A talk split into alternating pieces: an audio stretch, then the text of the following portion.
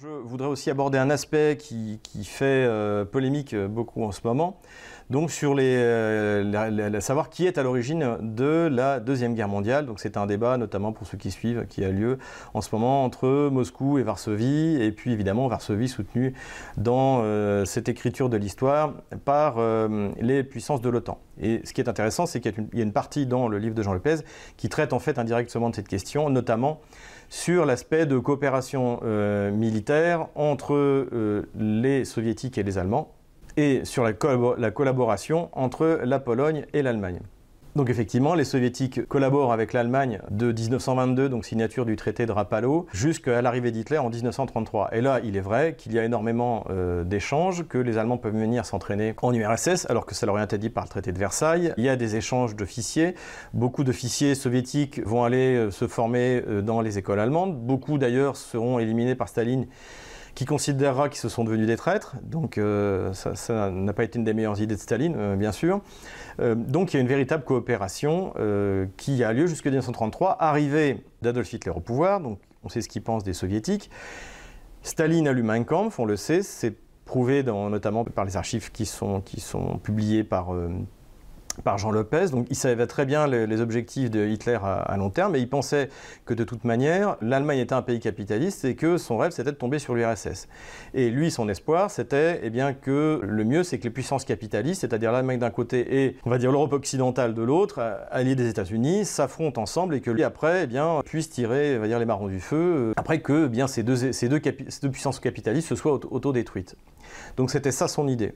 Donc l'idée d'un partage du monde entre les soviétiques d'un côté et les nazis de l'autre, ce n'est pas, pas une illusion auquel, auquel a cru. C'est bien sûr, Hitler n'en a jamais eu envie, et tout le monde savait que tout le monde mentait. Ça, encore une fois, les, archives le montrent. Euh, ce qui est intéressant aussi, c'est que à partir de 1934, euh, les nazis commencent eux à s'appuyer sur la Pologne. Cette coopération d'ailleurs de la Pologne avec l'Allemagne va beaucoup inquiéter Paris, on l'a déjà évoqué dans, certaines fiches de lecture, va euh, inquiéter également le, Vatican, mais jusqu'au bout, les Polonais croiront pouvoir compter sur un, sur un soutien de l'Allemagne qui aurait pu se produire s'ils avaient accepté que la Pologne devienne la base d'attaque vers l'Union soviétique. Et donc c'est parce qu'à ce moment-là, les Polonais ne veulent pas avoir de troupes allemandes sur leur, leur territoire, que la Pologne finalement refuse, de franchir ce pas. Et c'est là où Hitler se décide à envers la Pologne pour pouvoir y construire cette base d'entrée en Union soviétique. Et dans ce cadre-là, eh bien, c'est le fameux pacte germano-soviétique, mais qui en fait apparaît euh, comme une opportunité à la demande de l'Allemagne vers l'Union soviétique.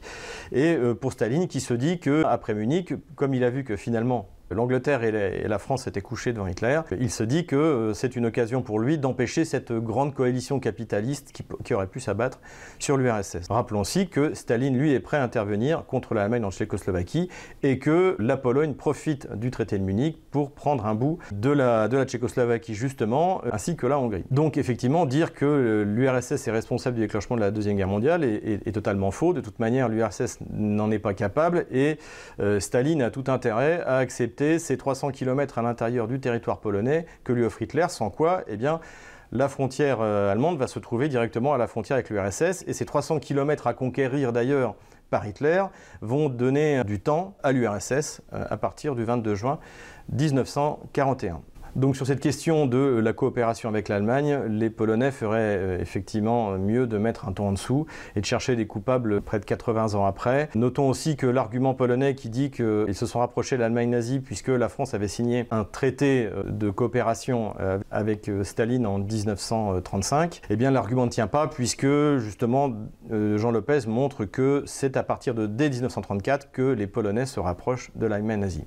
N'hésitez pas à mettre un pouce bleu si cette vidéo vous a plu, n'hésitez pas à faire des commentaires. Si ce sont des commentaires intelligents, j'essaierai d'y revenir dans d'autres vidéos. Inscrivez-vous sur notre chaîne YouTube, notamment pour ne pas manquer notre prochaine vidéo, la gauche française et l'Afrique.